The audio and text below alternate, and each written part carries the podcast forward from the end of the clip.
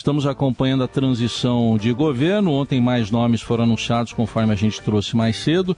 Mas agora vamos abordar a possível participação do PSD no governo de Luiz Inácio Lula da Silva. Por isso, convidamos para uma conversa o ex-prefeito de São Paulo, ex-ministro Gilberto Kassab. Prefeito, bom dia, obrigado pela presença aqui na Eldorado. Eu que agradeço, um abraço a todos, prazer em ouvi-lo, estou sempre à disposição. Pelo que o senhor tem conversado aí com a equipe de transição, como é que se deve dar a participação do PSD nesse momento e no futuro governo? O PSD ficou neutro na eleição presidencial. O partido liberou para que cada diretório regional pudesse fazer o seu encaminhamento, cada um com o seu candidato, cada um obedecendo às circunstâncias locais. E encerrado o, as eleições, o PSD está dando liberdade agora para que os seus quadros, seus liderados eleitos possam se posicionar. E pela maioria dos seus membros se definiu em dar um voto de confiança, em dar um apoio ao, ao governo eleito. Portanto, o partido é, vai participar da base, está dando esse voto de confiança, é um governo eleito e que possa, nesses quatro anos, somar todo o Brasil para fazer o melhor possível. Não teve nenhuma discussão em relação de participação, de cargos, até porque o objetivo é justamente criar condições de governabilidade para que o Brasil possa superar os imensos desafios que tem pela frente.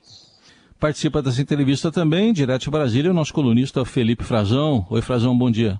Oi, Heisen, bom dia. Bom dia, ouvintes do Eldorado.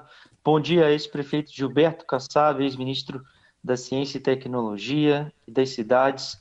Ministro, queria saber do senhor se essa inclusão na base do governo Lula, essa participação que já foi deliberada pelo partido, vai significar também, ou seja, se o PSD reivindica também com o seu apoio, a participação no primeiro escalão na esplanada dos ministérios. E que ministérios seriam esses que o partido eh, almeja colaborar?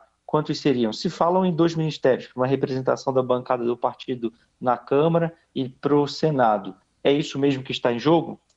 Bom dia, Frazão, prazer em ouvi-lo. Não, é, não houve nenhuma exigência. A nossa posição é de governabilidade, é pelo Brasil, é de integrar a base para que o governo eleito, que foi eleito, possa, evidentemente, cumprir seus compromissos e melhorar, superar os grandes desafios que temos pela frente.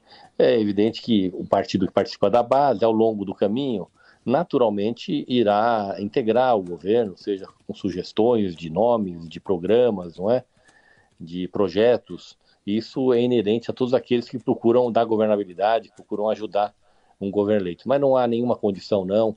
Nós estamos pensando no Brasil, pensando na governabilidade. Temos quatro anos pela frente, precisamos gerar empregos, gerar riquezas para que o Brasil se desenvolva como merece ser desenvolvido. O, o senhor chegou a conversar pessoalmente com o presidente eleito? Chegou a ter esse contato com ele, prefeito? Não, não, não. A questão está sendo institucional mesmo, de partido para partido e a partir de agora sendo inclusive conduzidas as questões partidárias na relação com o governo pelo líder na Câmara dos Deputados, o deputado federal da Bahia, o deputado Antônio Brito, que inclusive integrará, representando o partido, o conselho político do governo. Agora, a gente está acompanhando, esse, a gente tá acompanhando esse momento de discussão aqui da PEC da transição, né, com uma licença que o futuro governo quer é, para gastar mais por causa aí do, Bolsa Família, principalmente, que vai voltar. Enfim, qual a posição do PSD em relação a essa questão envolvendo o teto de gastos? Eu tenho dito, Raiz, sempre que, eh, finalmente, depois de muitas discussões do Brasil, nós temos aqui que render as homenagens e reconhecer que ele estava certo, o ex-senador Eduardo Suplicy, a renda mínima chegou no Brasil. A renda mínima, na verdade, é o que é Bolsa Família, o Auxílio Brasil, qualquer que seja o nome. E ela tem dado bons resultados. Eu, todos sabem, sou da maior cidade do país, São Paulo, aqui estudei, aqui é, fiz a minha carreira na vida pública, fui vereador, fui deputado estadual, duas vezes federal, o prefeito mais longevo de São Paulo, portanto, posso dizer que eu conheço muito bem a cidade de São Paulo e sei o quanto tem sido importante, principalmente para as pessoas mais simples, mais humildes, da periferia, esse auxílio, qualquer que seja o nome. E, na verdade, esse auxílio é a renda mínima. Ela permite a pessoa, inclusive, trabalhar continuando com essa renda mínima. Que possamos, então, ter bom senso sem vincular isso à situação, à oposição, a governo, a contra-governo, a parlamentar, a senador, vincular isso ao Brasil. O Brasil precisa manter essa renda mínima. As pessoas estão comendo com essa renda mínima. As pessoas estão recuperando um mínimo de dignidade. Eu sou testemunha disso, circulo por São Paulo. Eu tenho amigos na periferia, pessoas que eu conquistei ao longo da minha vida como amigos, não é simples, que me dizem, me transmitem o quanto tem sido importante. Então, que possamos ter bom senso, aprovar é, um, um projeto que permita ao mas é, é, em relação ainda a essa questão, o senhor falou em manter, logicamente que acho que todo mundo defende essa manutenção do, do Auxílio Brasil, do Bolsa Família, mas se encontrando algum mecanismo, seria por fora do teto, enfim, como é que o PSD vai se posicionar? Porque vai ter que votar isso em algum momento lá na Câmara. Olha, a, a nossa posição é que isso seja mantido, então a prioridade é manter. É evidente que essa discussão agora tem que ser aprofundada, não é? E tem sido aprofundada através dos líderes no Congresso do presidente do Congresso, o senador Rodrigo Pacheco, presidente da Câmara, deputado Arthur Lira, e que possamos ter um projeto que contemple, não é, todas as visões, não é, de implantação e manutenção desse programa. Não pode haver vencido nem vencedores. As pessoas vão ter que ter bom senso para ceder, tendo em vista que existe um denominador comum. Esse recurso precisa ser mantido para que ele continue chegando até os mais humildes de todo o Brasil. Bom, o senhor foi ministro aí de algumas áreas importantes que o Frazão citou. A gente viu nesse governo aí que está terminando a questão da ciência e tecnologia, principalmente na questão da pandemia, nem sempre foi tratada com uh, no primeiro plano do governo. Como é que o senhor vê essa área e a necessidade de investimentos nessa área no futuro governo Lula? Na questão da pandemia, eu sempre digo que o governo teve pontos positivos e negativos. O grande ponto positivo foi os recursos que foram disponibilizados para todo o Brasil. Não houve estado, não houve município onde, falta, onde houve falta de recursos para atender às necessidades de enfrentamento da pandemia. É evidente que no campo da ciência, no governo, nós tivemos integrantes do governo com seus excessos, com suas manifestações equivocadas, que o tempo mesmo mostrou que eram equivocadas. Mas o que fica claro é que a pesquisa, a ciência, a inovação, elas precisam ter uma priorização em qualquer país. É através da pesquisa e da ciência que a gente cria melhores condições de vida, que a gente oferece soluções para os grandes problemas, os grandes traumas, as grandes doenças que se apresentam para a humanidade. E o Brasil ainda investe muito pouco. A maior parte dos países investe no mínimo 2% do PIB em pesquisa, ciência e inovação. E o Brasil, ele precisa perseguir esse caminho para poder investir com essa mesma dimensão na ciência, na pesquisa.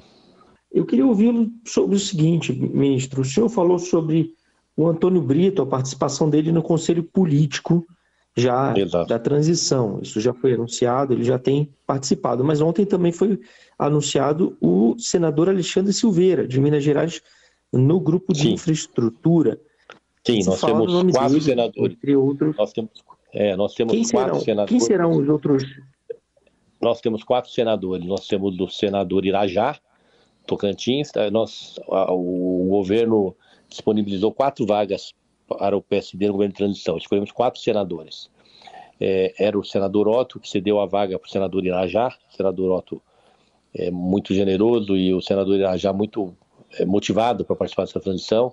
O senador Alexandre Silveira, o senador Carlos Fávaro e o senador Omar Aziz. São os quatro senadores que nos representam nesse grupo de transição.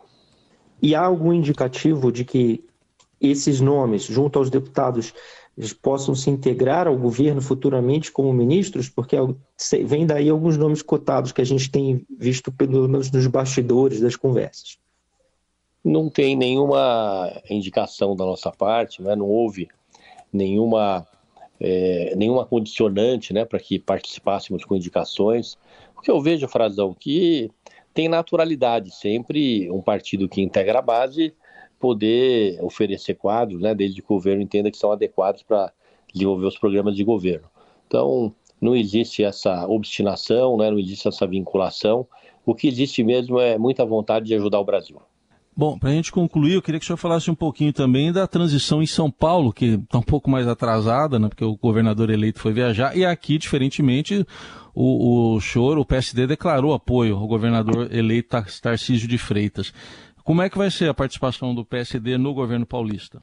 O, o governo de transição, é, a equipe de transição está estruturada, né, sob a coordenação do Guilherme Afif Domingos, uma pessoa muito experiente, que coordenou a campanha do Tarcísio, não é? Teve um excelente desempenho, mostrando a sua habilidade, a sua experiência. E com a chegada agora do governador eleito, é, as coisas começam a andar num ritmo mais acelerado. Ele que vai dar o tom, não é?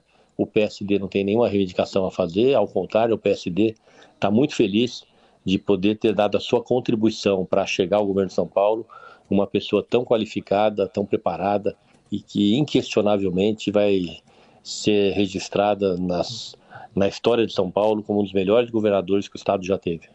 Nós ouvimos aqui na Eldorado Gilberto Kassab, ex-prefeito de São Paulo, ex-ministro, fundador do PSD, falando sobre a participação especialmente do partido nessa transição e também no governo Lula.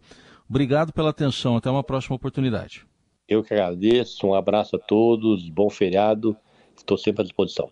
Frazão também agradeço a ele. Logo mais às nove está de volta com a gente. Até já, Frazão. Até já, até... obrigado, ministro. Tchau, tchau, até já, Raicem.